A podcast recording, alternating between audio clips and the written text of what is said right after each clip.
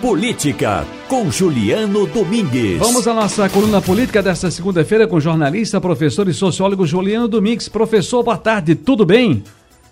Boa tarde, Ciro. Tudo bem? Você como vai? Tranquilo e em paz. Ô professor, a mais recente pesquisa Genial Quest, que nós inclusive trouxemos números aqui, já vimos aí há, muito discutindo, porque a pesquisa não é somente aquele número que a gente tá, olha, fulano tem 10, fulano tem 12, o outro tem 20, o outro tem 0, enfim, não é só isso. Você tem que entender né, lá dentro que os números, as leituras de vários números em vários, em vários segmentos, em várias nuances. E aí uma informação interessante é com relação a Lula, no tocante o ex-presidente Lula no tocante à probabilidade e chance de votos. Aliás, se eu não estou enganado, professor, nós vimos essa, essa, essa, mesma, essa mesma nuance, esse mesmo bloco de informações e números nessa pesquisa a semana passada com relação ao ex-juiz e ex-ministro Sérgio Moro, não é verdade? Isso, Ciro, a gente viu, na verdade, a partir de um outro instituto, né, Sim. esse dado que é um dado relevante, como você bem disse. O outro instituto foi o IPESP, né? Isso, isso. Uhum. Como você bem disse, a gente não deve, né, embora seja isso que acaba chamando mais atenção e é o que acaba normalmente indo para as manchetes, né, a gente não deve se apegar somente à intenção de voto, sobretudo quando a gente tem aí uma distância relativamente grande né, em relação ao dia da eleição. E aí essa pesquisa da, da Quest, da Genial Quest, e aí uh, o ouvinte, a ouvinte pode achar estranho, né, dizer assim, ah, mas eu não conheço esse instituto. É um instituto relativamente novo, a gente já falou aqui, né, e à frente dele está o cientista Felipe Nunes, que é um, um, professor da Universidade Federal de Minas Gerais, e é um, um instituto que tem ganho aí um certo destaque porque tem adotado é, metodologias é, inovadoras. Por exemplo, se eles fazem o, o índice de popularidade digital também, que com alguma regularidade é divulgado aí pelos meios de comunicação. Mas bem, nessa última pesquisa, traz aí um dado que trata sobre conhecimento e voto, Ciro, que é aquilo que a gente pode dizer de uma maneira mais ampla, como sendo assim, a probabilidade de, do, do eleitor votar em alguém. Né? Ou seja, se conhece aquele candidato e qual a chance de votar nesse candidato. E aí, essa ideia do conhecimento e voto é importante porque obviamente o sujeito não vai votar em quem ele não conhece, né? Ou seja, conhecer, tomar conhecimento de quem são os candidatos ou pré-candidatos é um passo que antecede justamente aquela decisão sobre em quem a pessoa vai votar. E o que é que chama a atenção, Ciro? A gente havia falado na semana passada sobre esse dado relacionado ao ex-juiz ex-ministro Sérgio Moro. Nesse dia de hoje, a gente chama a atenção para esse dado relacionado ao ex-presidente Lula. Nesse é, levantamento da Genial Quest, 36% dos entrevistados dizem que conhece e votaria no ex-presidente Lula. É um percentual maior comparativamente aos demais pré-candidatos listados, né? É maior do que Bolsonaro, Moro, Dória, Ciro.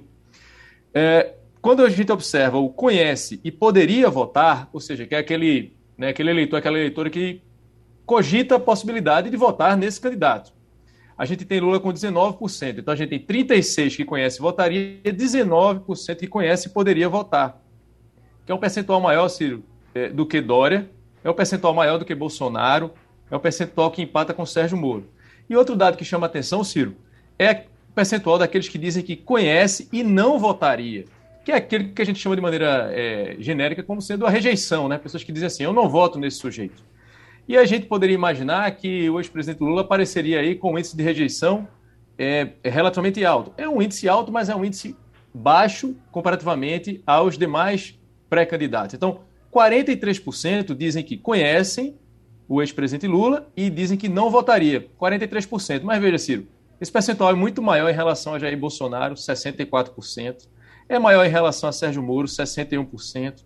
É maior em relação a, João Dória, 59%. E é maior, inclusive, em relação a Ciro, 55%. Então, assim, quando a gente pensa em conhece e não votaria, ou seja, rejeição, em relação ao ex-presidente Lula é menor comparativamente aos demais. Resumindo, Ciro, esse dado da Genial Quest mostra um terreno muito favorável ao ex-presidente Lula, Ciro. Uhum. Ele tem um percentual de que conhece e votaria alto, um percentual de que conhece e poderia votar também alto, e o conhece e não votaria, ou seja, a rejeição, baixa. Agora, professor Juliano Domingues, trazendo o debate para pertinho da gente, professor. PSB decidiu ontem, durante o seu 15º Congresso Estadual, que deverá apresentar um candidato a governador filiado ao partido nas eleições de 2022. O apoio a essa decisão foi aclamado pela militância socialista, que se fez presente em peso na Assembleia Legislativa aqui no Recife, onde foi realizado o evento. Agora, Todos falam no nome do ex-prefeito do Recife, Geraldo Júlio, como candidato natural a governador. Ele, por sua vez, se esquiva e já disse que não deseja, ou pelo menos externou por terceiros, o seu não desejo de se candidatar. O PSB sai fragilizado para as eleições, as próximas eleições, mesmo tendo muitas prefeituras no estado, mesmo tendo muitos vereadores, muito tendo maioria, mesmo tendo maioria na Assembleia, tendo a prefeitura do Recife e tendo a, a, a, o, o Palácio do Campo das Princesas, professor? Por ter tudo isso, Ciro, que você acabou de listar, parece complicado a gente é, afirmar que o PSB sai fragilizado. Dentro do, diante do cenário, né, dentro desse contexto, o PSB é o, o, vai ter, é terá, né, muito provavelmente, é o candidato que vai ser o nome a ser batido nas eleições. Então, se há algum grupo fortalecido para as próximas eleições, é o grupo do PSB em função desses motivos aí que você listou. Mas aí a gente poderia se perguntar, né, Ciro? Ué, mas então por que não anuncia logo Geraldo Júlio? Então por que essa coisa de dizer que não é candidato, né, e tal? Então, assim, se há algum candidato natural, Ciro, esse candidato é o ex-prefeito Geraldo Júlio. Uhum. Né? O PSB é, sai enfraquecido. Bem, você listou aí vários motivos que é, ajudam, digamos assim, a descartar essa, essa ideia da fragilidade do PSB. Outra, é, é, outro dado é o fato do PSB hoje né, comandar o governo do Estado já há bastante tempo é, ter feito o seu sucessor, né, o ex-prefeito Geraldo Júlio, ele é, é, é, fez o seu sucessor da prefeitura do Recife, com uma votação expressiva, né, o atual prefeito João Campos. Então, isso demonstra que, se é, há algum tempo, a gente poderia pensar, né, há algum tempo, provavelmente o PSB não tinha um candidato tão natural quanto Geraldo Júlio. Então, por que ele não é, admite logo e já coloca o bloco na rua, digamos assim? Ciro, veja, a gente poderia especular que muito provavelmente porque, justamente pelo fato dele ser o candidato, né? Se há algum candidato natural, é ele. Então ele não precisaria, nesse momento, já afirmar que se trata do candidato, porque assim abre-se é, o período né, em que é, você dá início ao período em que você se torna o alvo, né? Porque serão todos contra o candidato do PSB no final das contas. Então, a questão do time na política é muito importante, né? Porque ah, o que é que o candidato, né, um eventual candidato Geraldo Júlio, ganharia ao se posicionar neste momento como candidato e já anunciar, né, se anunciar ou, ou, ou, ou aparecer como candidato nesse momento? O que, é que ele ganharia com isso?